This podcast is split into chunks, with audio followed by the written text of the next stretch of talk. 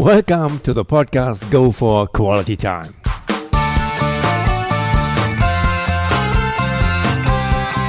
Here, I will interview exciting personalities in English B Weekly who will way off of the mainstream and who will contribute through their experiences and adventures to more quality of time in your life. My name is Detlef Massorts, and I consider myself a cosmopolitan who has been fortunate enough to stay at many different places in the world. I tremendously enjoy international networking, and on top of that, I'm a passionate footballer. It is a great pleasure to welcome today as my guest Adam Bader. Today we are linked to Miami via Skype, and today we continue with part two of the episode number five social media manager for Real Madrid and future moonwalker. Hello, Adam. Hello. Great to having you here. Thank you for taking the time to be here with us today on Go for Quality Time to share your experience with us. Since since March this year, you moved to Miami for a new challenge. You've joined, as mentioned before, beIN Sports. Which exciting performance may we expect there from you? Yeah, so beIN Sports, for those who don't know, is owned by Al Jazeera and its HQ is in Doha. And now it's dominating the world of sports. Um, they are available in Europe, Asia, America, Canada, and Australia. Um, I've just joined the US office um, for many reasons, but the first reason is was because beIN Sports is the reason I started following football because um, they were named Al Jazeera Sports back in, in the day, um, and I started watching La Liga because of Al Jazeera Sports. They had the rights, so it's a special company for me. Um, my my brother is actually a beIN Sports distrib- distributor in the Middle East, and you know when I wanted to come to the U.S., I thought, well, the best way is is to you know work in sports to get into the country, and um, you know I chose to to join beIN Sports, and my job is basically managing the digital um, you know platforms of the of the channel mm-hmm. and yeah we're i hope that we're going to be able to build um, the best soccer media or i should say the, the best sports platform for people in america and the reason i'm very excited about this is because there's so many hungry fans in america hungry for for soccer, hungry for motorsports, hungry for other sports that, you know, they haven't had competition. You know, in the US, you've had GolTV, ESPN, and Fox Soccer for a long time, and now there is another player, which is beIN, that is basically hiring the world's best professionals in the world of, of sports. And we're trying to build beIN into a very, very big brand in America. It's four years old. Um, but we have the rights for Serie A, La Liga, Ligue 1, you know, Motorsports, MotoAmerica, MotoGP, you know, other franchises. It's pretty, it's pretty big here. And yeah, as I said, um, the goal is, um, you know, to answer your question, the goal is to make it the biggest sports media company in the country. Sounds also very, very yeah, exciting. Yeah, you should visit. You should visit. I'll give you a tour. Please, please do so. It's very interesting. And as if this all would not already be enough, on top of that, you're also involved in voluntary services. Which ones and what is behind it? Yeah, so as I said, I volunteered for you know to work with Asteroid Day, and um, you know there there are things that I volunteered for that I would I wouldn't like to talk about publicly because when you volunteer to do something, it should be you should be doing it for for a cause and not to seek attention. But I really like volunteering. If if um, somebody listening is working for a charity or nonprofit, please get in touch with me. I'm always um, you know interested in in collaborating and helping, and you know, and I think we should all use some of our free time to volunteer uh, for the right causes. Um, so yeah, get in touch via LinkedIn. Um, I would really appreciate it. Nothing to add. Nothing to add. We will put it later on anyway in the show notes. You're speaking five languages, Adam Arabic, English, French, Spanish, and Italian. Where? Um, yeah, I speak four actually. Um, I don't speak French. I studied French for two years. I I dislike it. um, I'll never. I don't know if I will ever learn it. But yeah, I'm I'm fluent in English, Spanish, Italian, Arabic. All right. That's- And where yeah. and how did you learn them?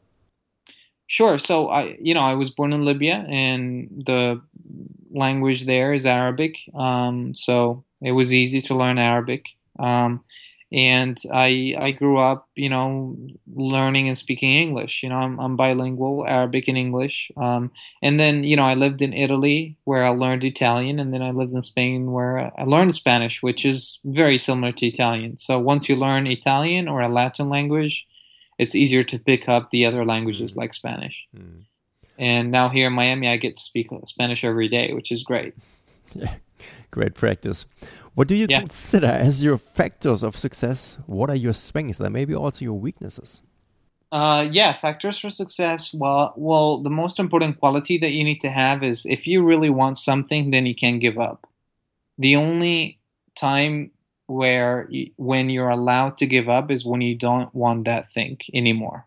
You know, it's it's okay to quit when you don't feel you want that thing anymore. But if you want something, do not give up because those who win are those who don't give up. You know, it's Mhm. super easy. You know, I don't think they're like you know, I wish there was like a magic formula for success or secrets or you know, it's it's all it's all a lie. It's basically hard work, smart work, consistency and resilience. You know, resilience is is is one of the qualities qualities I acquired by living in a harsh or a hard environment like Libya. You learn how to be resilient and be strong, um, especially mentally strong.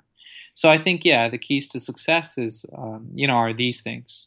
You gotta work hard, really, really hard, because even especially in this day and age, the competition is a lot tougher than it was before, um, and you gotta always create the best thing that anybody can create. So if you are working in a company and you're making physical products, that product has to be the most beautiful and the best functional product that that you can you can create, and that's half of the the battle to success. And and it's something that I really try to to to do every single day. Everything I try to do, it has to be almost perfect. You know, I have no doubt. because perfection doesn't exist, but you can aim for it.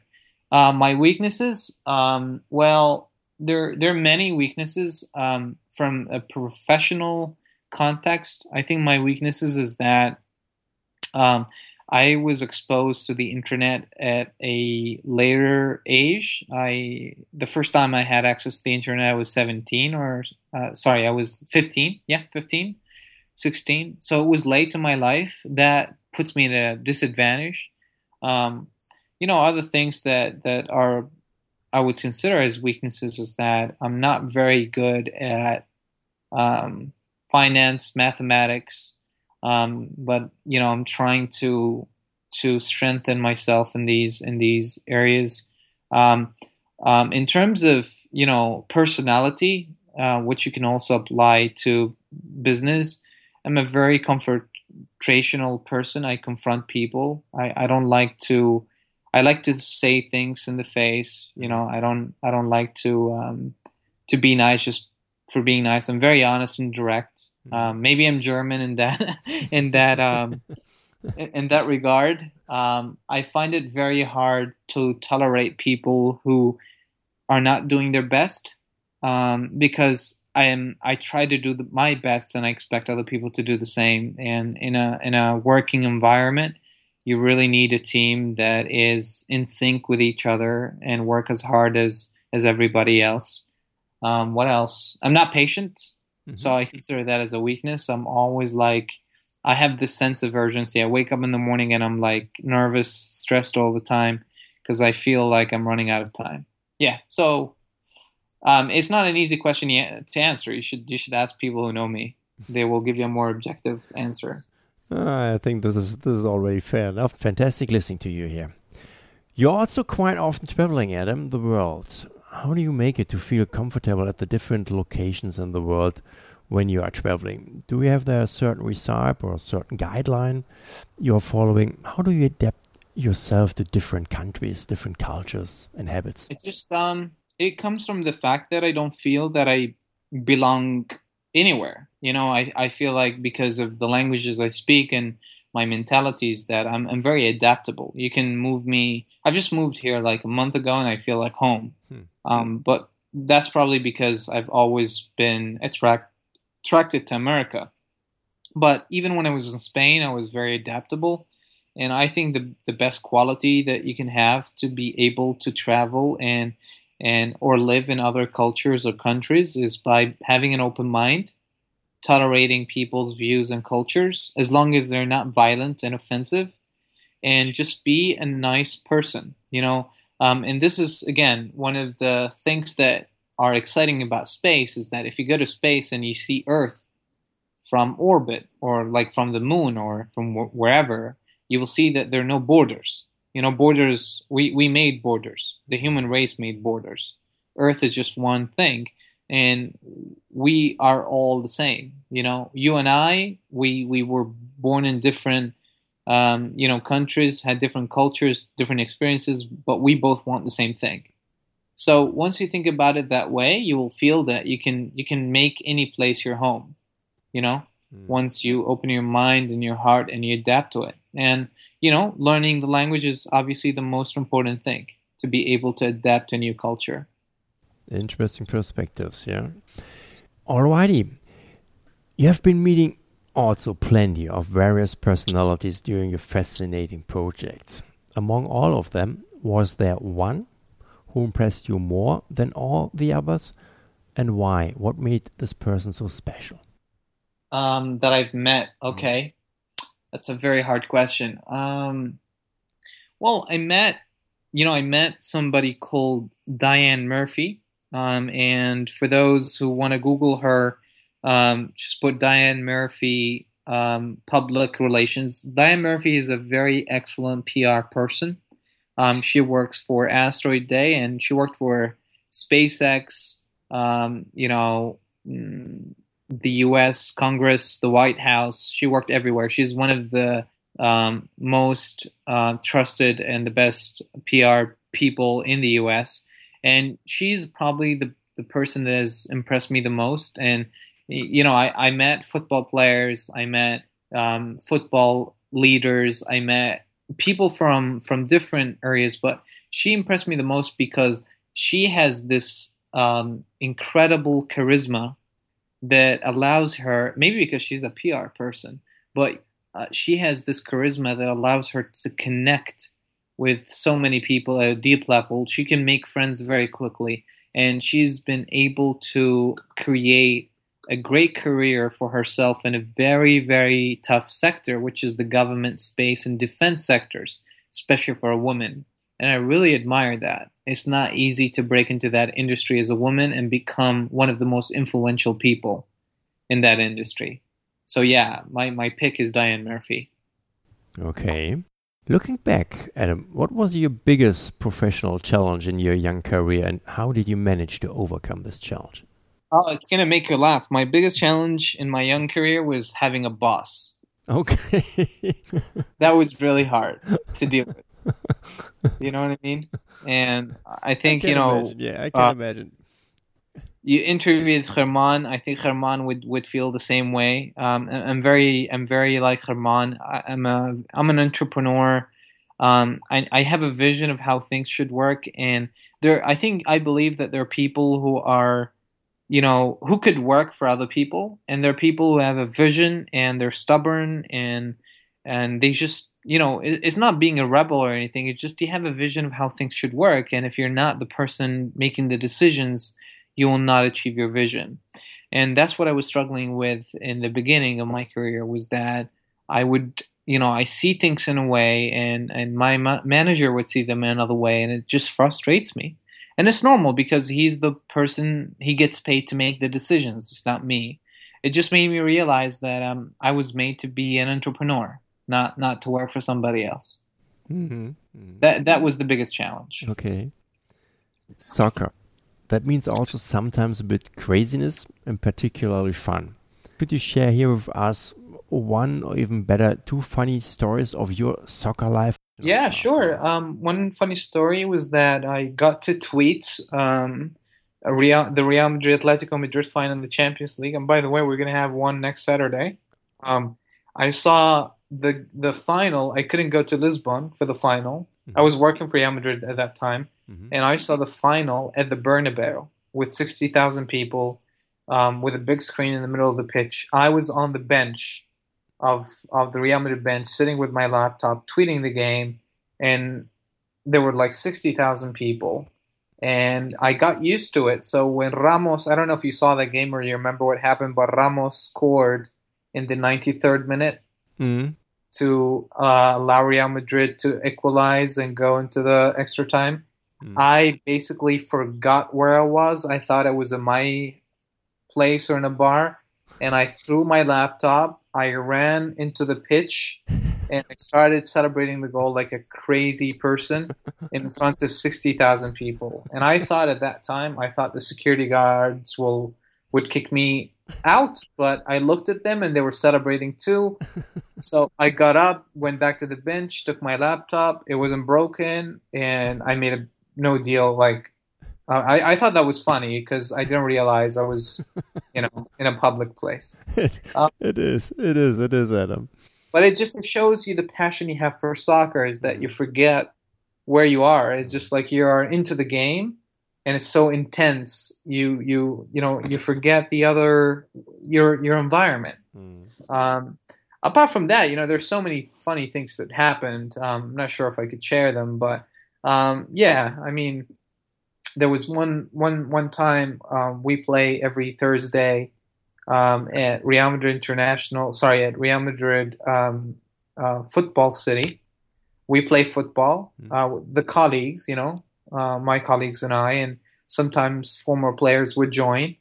And you know, the funny part was that sometimes, um, you know, players like 50, 55, 60 years old would come and you know challenge us for a game. We would play a game, and they would. We're like twenty year olds, thirty you know year olds, not really old, mm. so we should be fitter on on paper. Mm. But they would kick our butts. They would humiliate us, and we always think it's funny. But when you think about it, it's kind of sad. you know, it's not really funny. Um, yeah. Oh, it is not. Uh, these guys, I mean, especially when they played for Real Madrid, they were really heroes. Exactly. Yeah. I, we remember there was somebody, a player called Paco. He's not very famous, so people wouldn't recognize who he is, but he played for Real Madrid. He was 77, and he couldn't run. He would walk, right? And he was a striker. You just pass him the ball, and people like didn't take him seriously. It's like, all right, he can't run. I can take it from him. You give him the ball, and then you try to take it from him, and he can't. And you just humiliate yourself and it, it, just it would be funny and everybody would laugh at you. So the funny part was that everybody was avoiding paco. Whenever paco had the ball nobody challenged him for it. So yeah no no protection. Yeah. There was no chance to get him.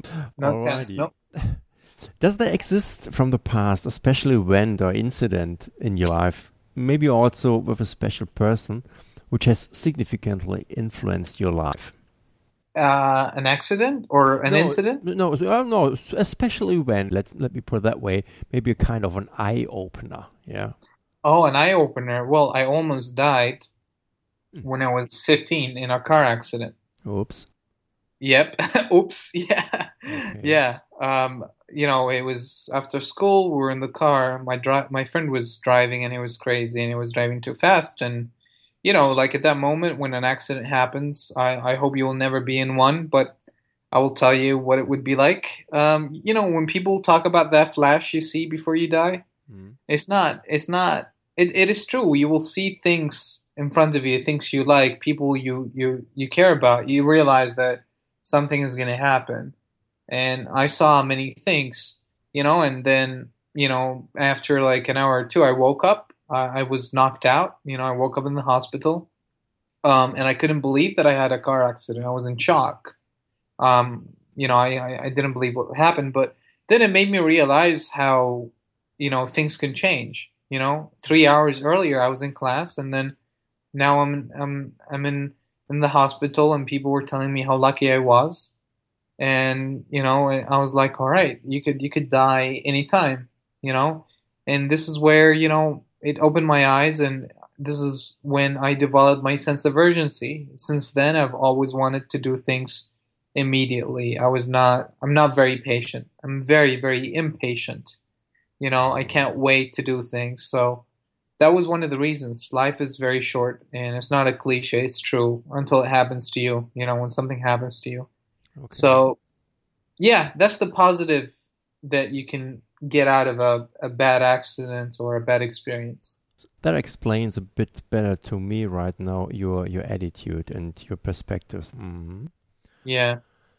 Which parallels, Adam, do you see between sports and a more traditional job in the economy? Specifically, which behaviors with respect to mechanism are similar in sports and the traditional professional everyday life? Um, I mean, working in sports is like working any other business except for one one part, which is that in sport you have to have the passion for the sport. And this is actually, and I have this problem in my job right now. I'm hiring people for various roles, and I have. It doesn't matter if the person I'm going to hire is the best in what they do um, they have to be passionate about the sport. So even though there's so many parallels, there's one important thing that you can't overlook, which is you know the expertise and the passion, the particular sport. So at Real Madrid, if I was the president, I wouldn't hire somebody who's not a Real Madrid fan. You know, I worked with people who are fans of other teams, including Barcelona, which was a bit strange to me, and I never understood that. How could you work for Real Madrid if you're a Barcelona fan, mm. you know, or if you're not a Real Madrid fan. It's not a normal business. So once you work in sports, um, you will realize that, you know, I think you will develop this idea that sports shouldn't be a business because business sometimes interferes with with the with the game with the sport. And in this case, you can look at Leicester City, who had an amazing fairy tale story. Yeah um, and they don't have money. You know, mm. they they they didn't have as much money as Man City or Man United, and they were able to win the Premier League. And the reason is because Leicester City is less of a business than other clubs. You know, the players they buy or they have is not because they are the best players to market. You know, they don't buy Beckham just because Real Madrid bought Beckham just because he can sell shirts. You know what I mean? Mm. Or it was more because of football club. So yeah, to answer your question, there's so many parallels, but there are also fundamental, you know, differences. But mm-hmm. if somebody works in business, they can work in sports. If they have the passion, if you work in sports, you can work in business. You will learn, you know, the same concepts. And this is the degree I did. The MBA in sports management it was a business administration degree. We were just using sports as a vehicle to learn. That's it. You know, it's the same. Hmm. Hmm. Nice. How much importance does team spirit have in your everyday life, and how do you promote, respectively, strengthen the team spirit in your team and in your environment? Yeah, I mean, team. You know, being a team is extremely important because you can't do everything on your own. Um, and in my in my current environment, like in my old job, for example, um, I was very lucky to have a team that were also my, my, my best friends. You know, we were friends outside of work and we were, um, you know, understanding of each other. We knew each other very well and also we complemented each other. So the weaknesses I told you about, my colleague didn't have these weaknesses and, and we complemented each other in that way and vice versa. So for me, I think one of um, one of the most important things about a successful company or a project is the people who work in that company, mm. and you know half of the battle to success is hiring the, the right people. Yeah. If if you hire the right people, you will be halfway there. If you hire the wrong people, you will be way off. Um, and this is why I think people should hire slow and fire fast. You should hire people slowly and fire them quickly mm. um, because it's, it's it's just important. You know, a team is your family. If you have problems inside your family, you're not going to have a good life. So it's the same in business. If you have problems with your team, you're not going to have a healthy company. Mm. Truly. And how do you promote, respectively, strengthen the team spirit in your team? Um, by encouraging everybody, uh, respecting everybody, and realizing that every person in the team is a human being and and they have you know feelings and they have ideas. They want to be heard. They want to be appreciated. So basically, taking care. If you're leading a team, if you're the boss, you really have to take care of them on so many different levels. It's like having, you know, not children, but it's like taking care of a family. You know, you have to nurture them. It's like taking care of yourself, actually. Uh, I think that's the key. You know, taking care of your team will make it a lot. You know, will increase their productivity. Will make will make them more loyal and etc. Yeah. It can be that, or it could be that simple. Uh, also, for many other companies, I agree. Mm. It is very hard. the the The bigger the company is, the harder it is to maintain this. Yeah. Uh, but you can you can always try. Mm. You know. Absolutely. So, what counts for you as first principles when it comes to leadership? Um, you know, I think when you think about leadership, from first principles leadership you got to define leadership what is leadership is is showing people um, that what they should be doing or how things should work by doing that thing you know there there's so many people right now who call themselves leaders when they're basically bosses they're managers they tell people what to do they just don't show them i think a good leader is somebody who leads the way who shows people how something is done you know, that's the way I see it. They ha- they get their hands dirty. Mm. You know, and I like working with. I don't like working with bosses. I like working with leaders. Mm. I don't want my boss to tell me, "Hey, do that," and when he doesn't know how to do it. Yeah. Or he would say, you know, this is wrong, and he's not. He's doing that. You know, you got to show by example. That's what leadership's about. Mm-hmm. Yeah. What are typical situations which trigger stress for you? And after experience a stressful situation, how do you manage to reduce your stress level and return yourself? that's a very hard question. How do you? Uh, um, I usually go for a run. Okay. Um, or I basically sleep. Sleep is, mm-hmm. you know, and I sometimes I regret it because I would have, if I'm stressed, I will have nightmares. Mm-hmm. Um, so I usually go for a run. Um, yesterday I went for a run. This morning I went for the for a run, and I'm trying to do it first thing in the morning because if you start the day very well, you're gonna have a good day. But yeah, running is is the best stre- cure for stress. Okay, you've been traveling, and I'm also all over the world. What have international encounters meant for you, and how did these encounters enrich your life? Um, yeah, I've had I've had some crazy experiences um, while traveling. Um, and you know the the bad things and the good things they just teach you many lessons and you know i think one of the things that i was able to do in the last 5 years was that i was fortunate to travel to so many countries um, i will mention russia for example um, which is the most fascinating country i've visited because it doesn't look like anything else you will see in europe um, or even in America. The people are different, the language is different, the buildings are different.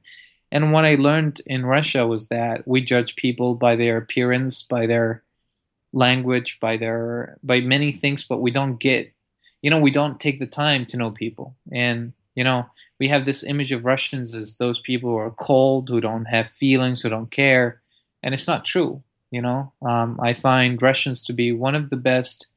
Um, sorry, one of the most uh, the kindest you know people I've ever encountered. Um, once you understand their culture and their language, so yeah, traveling opens your eyes. It gives you an opportunity to live in the shoes of another person, and I think if you don't travel, you will struggle um, in your life a lot because right now the world is becoming more like a village you know mm. um, i'm sure where you live you will find people from all over the world and if you can't interact with those people or make friendships or connect with them, you're going to struggle. And the best way to get used to that is traveling. And it takes you out of your comfort zone. You know, I like I like traveling before making a big decision. Mm, you know, it gives you time to think and reflect from another perspective because you get out of your of your house, of your city, of your life, you know. Mm. You zoom out. How true. Adam, an excellent, wonderful finish. Um, speak honestly, open and frankly, it was really super interesting and from my perspective, for myself, also fascinating interview. Seriously. Many, Thank many thanks. much. Appreciate it. Many, many thanks for your time and for all the insights you have given to us. These were really interesting aspects in many regards. Thank you so much, and I really appreciate you uh, speaking to me today. It's my pleasure, definitely. Looking on your performed projects and successes, one cannot believe your age. Definitely not, my friend. Definitely not. Simply Thank stunning and overwhelming. Congrats, and I'm sure there's still a lot more to come. Look forward to hearing in the future more about your next projects. Thank you so much, and I wish you all the best of luck for your podcast. Um, I really enjoyed the episode you did with Billy, and I look forward to hearing more more stuff from you. There's definitely more coming up, and uh, yeah, we will keep in touch. Anyway, thanks, thanks again, and I look forward to catching up with you next time here in Miami or somewhere else in the world. We definitely have to do that. That's an absolutely must. Yeah, it was an Whenever you want, my friend. Maybe in space. Yeah, if there is a chance, maybe in the future, I Well- definitely would love to be on. Yeah. Yeah, we'll see. Take Oh. care. Okay, excellent. Yeah, uh, and to my dear podcast audience, I may tell if you should be interested to know more about Adam Bader, please visit his webpage under www.adambader.com for more information. You will find the link to his webpage and even more in my show notes as usual. Yep, and if you have enjoyed listening to my podcast episode, please take a moment of your time and provide a brief review in iTunes. Your review will help to make this podcast more visible and allow more people to have the opportunity to join this podcast community existing of outstanding and special people. Please join me again in two weeks for the next English episode of Go for Quality Time. Until then, thank you very much for listening and don't forget to go for quality time.